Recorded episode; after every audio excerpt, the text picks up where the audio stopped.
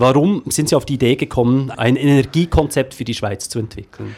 Ja, es ist so, dass ich bereits heute im, im Bereich äh, alternativer Energie in der Entwicklung arbeite.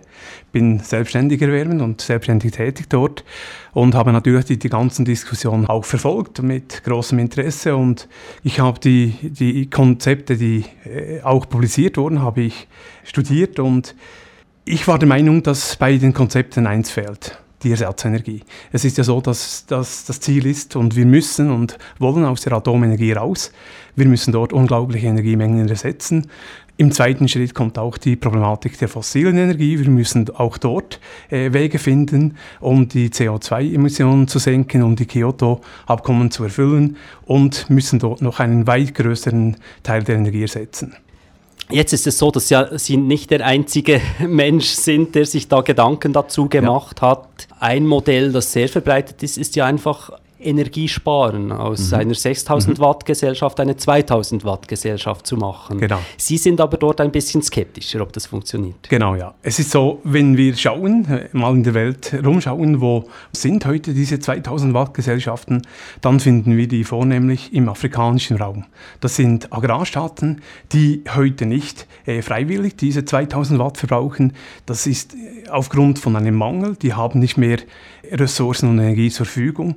Und ich bin der Meinung, die 2000 Watt, die werden für uns nicht reichen. Wenn wir davon ausgehen, dass wir äh, bei steigendem Bevölkerungswachstum, steigendem Energiebedarf auch, wir wollen ja auch Wirtschaftswachstum, äh, denke ich, dass die 2000 Watt nicht ausreichen für uns.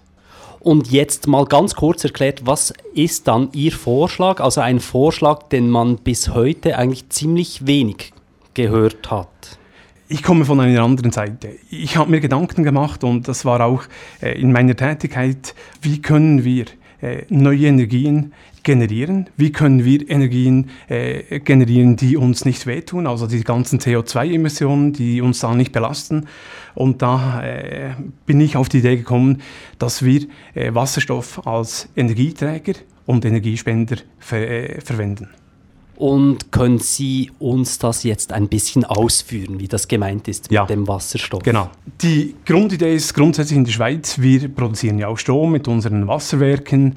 Äh, wir haben dort dann den Gerade in den Nächten und auch an Feiertagen, Sonnenfeiertagen, haben wir dort Überschussstrom. Dieser Überschussstrom wird dann mal gespeichert, in, was, in, eine, in einer Elektrolyseanlage, in Wasserstoff umgewandelt. Dieser Wasserstoff wird gespeichert, da kommen wir vielleicht später noch dazu, wie die Speicherung aussieht, wie wir das machen können und wird dann zu einem späteren Zeitpunkt, wenn wir wieder Strom brauchen, das sind zu unseren Spitzenzeiten, auch am Tag, wird diese Energie, dieser Wasserstoff äh, in Gaskombikraftwerken wieder verstromt. Das heißt, der Brennstoff für die Gaskombikraftwerken wird, wird nicht Erdgas sein, sondern Wasserstoff. Der Vorteil von Wasserstoff ist, dass wir keine CO2-Emissionen haben. CO Wasserstoff ist praktisch CO2-neutral. Jetzt ist es aber so, dass Wasserstoff ja doch auch ein bisschen Gefahren birgt. Also äh, Wasserstoff ist sehr stark brennbar. Wäre da nicht die Gefahr, dass dann durch diese quasi Wasserstoffbatterien eine riesige Bombe gebaut würde? Ja, es ist sicher so, dass die Frage der Sicherheit ist eine unglaublich wichtige und zentrale Frage, die auch geklärt werden muss. Es ist aber so, dass bezüglich der Sicherheit beim Wasserstoff zum Teil große Vorurteile herrschen, die nicht zwingend auch so sind. Wasserstoff ist und das ist interessant, äh, wird im Volk als gefährlich angesehen, Wasserstoff, wenn der in einer ganz reinen Form vorkommt. Und die Idee ist, in den Elektrolyseanlagen den Wasserstoff in einer sehr, sehr reinen Form zu produzieren, äh, nämlich im Bereich von 99,99 Prozent, ist Wasserstoff nicht gefährlich. Das heißt, Wasserstoff ist dort im Bereich vom Erdgas.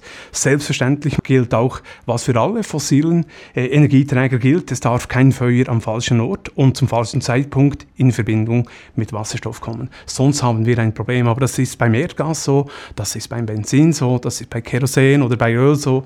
Das ist bei allen, äh, sage ich mal jetzt, brennbaren äh, Stoffen der Fall. Gerade bei Sonnenenergie könnten wir im Sommer sehr viel produzieren, könnten das in Form von Wasserstoff quasi speichern für den genau. Winter, wenn wir dann weniger Sonne haben. Genau. Aber wenn man jetzt rechnet und auch Ihre Berechnungen anschaut, fällt auf, es reicht nicht ganz, was wir dann am Schluss haben. Wir müssten nach wie vor Strom importieren. Hätten Sie hier auch Lösungen? Auch wenn wir jetzt den Ausbau vorantreiben mit der Wasserkraft, Energieeffizienz, Windkraft, Sonnenenergie, die ganzen Wärmekoppelungen, Ausbau Biomassekraftwerken, Geothermie etc., wird uns letztendlich Energie fehlen. Gerade wenn wir auch berücksichtigen, dass äh, die Verknappung der fossilen Energien das auch ein Thema ist, das ansteht, das vielleicht sogar früher kommt, als wir das gedacht haben. Äh, wenn wir äh, diese Problematik mit berücksichtigen, werden wir eine Fairleistung haben an Energie, das heißt Strom und auch den fossilen Mitteln. Meine Idee ist, dass wir zum Beispiel in Szenario 1 machen wir in Island, bauen wir Geothermiekraftwerke. Die haben eine gewisse Größe, das sind 2-3 Gigawatt. Und dort werden wir auch, wie in der Schweiz, den, den Strom in Wasserstoff umwandeln, in Elektrolyseanlagen. Die Lagerung wird dort in im Felsen sein. Das heißt, wir werden Felskavernen bauen, die wir abdichten. Den, Lag den Wasserstoff äh, werden wir komprimieren in dem Fels zwischenlagen, anschließend mit Schiffen, das sind Tankschiffe, das sind Gastankschiffe, nach Norditalien bringen, dort über eine neu erstellte Gas, äh, Gaspipeline in die Schweiz fördern und den Wasserstoff auch wieder zwischenlagen im Fels in abgedichteten Felskavernen dieses, dieses Modell Island mhm. tönt sehr spannend, aber vielleicht ja. reicht das ja nicht. Es könnte ja genau. sein, dass die, ganz Europa auf, auf diese Idee kommt, die Sie genau. präsentieren und dass dann das nicht reicht, um zum Beispiel ganz Europa zu versorgen. Mhm. Das ist das Szenario 1. Das Szenario 2 würde vorsehen, dass wir im afrikanischen, arabischen Raum große Photovoltaik, Sonnenkraftwerke machen, auch wieder mit dem genau gleichen Vorgehen. Der Strom wandeln wir um, langen Wasserstoff im Fels, transportieren den mit Schiffen nach Norditalien, mit der Pipeline dann in die Schweiz und verstromen den in unseren Gaskombikraftwerken. Die Idee, diese, quasi Batterieidee ist ja eigentlich nichts Neues. Mhm. Haben Sie eine Erklärung, warum im Moment die, die Politik noch nicht auf Ihre Idee eingestiegen ist? Ich denke, im Moment ist der Gedanke von der Energieeffizienz, sprich der 2000 Watt, der ist unglaublich stark.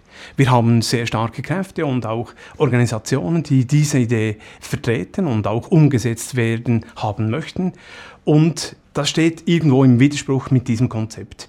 Eigentlich eine Politik in Richtung 2000 Watt Gesellschaft hat ja jetzt vom Symbolcharakter her auch, auch die Komponente, man geht sparsamer mit Ressourcen um, man geht halt in Richtung einer umweltfreundlicheren äh, Gesellschaft. Inwiefern ist Ihre Lösung dann nicht eine Lösung, die quasi sagt, ja, okay, wir verbrauchen jetzt locker weiter, weil wir haben ja jetzt eine, eine gute Lösung, aber all die anderen Probleme, die mit diesem riesigen Konsumverhalten zusammenhängen, die würden dann ja nicht verschwinden. Man könnte dann einfach locker weiter konsumieren.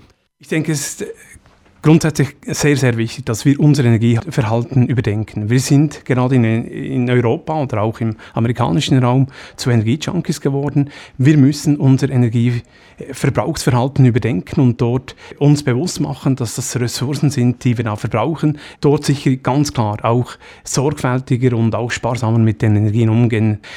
Das Problem ist, wenn wir die Energie zu stark verknappen, dann kommt die Problematik, dass Energie und Rohstoffe mehr kosten der Arbeit. Und das ist eine riesige Pro äh, Problematik. Das haben wir in Amerika gesehen, der Wirtschaftsdepression. Das sehen wir heute in Afrika. Dort ist Arbeit äh, günstiger wie der Energie und Rohstoffe. Das löst etwas auch, auch gesellschaftspolitisch löst das etwas aus, was nicht gesund ist. Und deswegen denke ich, müssen wir dort auch sehr, sehr vorsichtig sein mit der Verknappung der Rohstoffe, dass wir genau nicht in diese Szenarien reinkommen.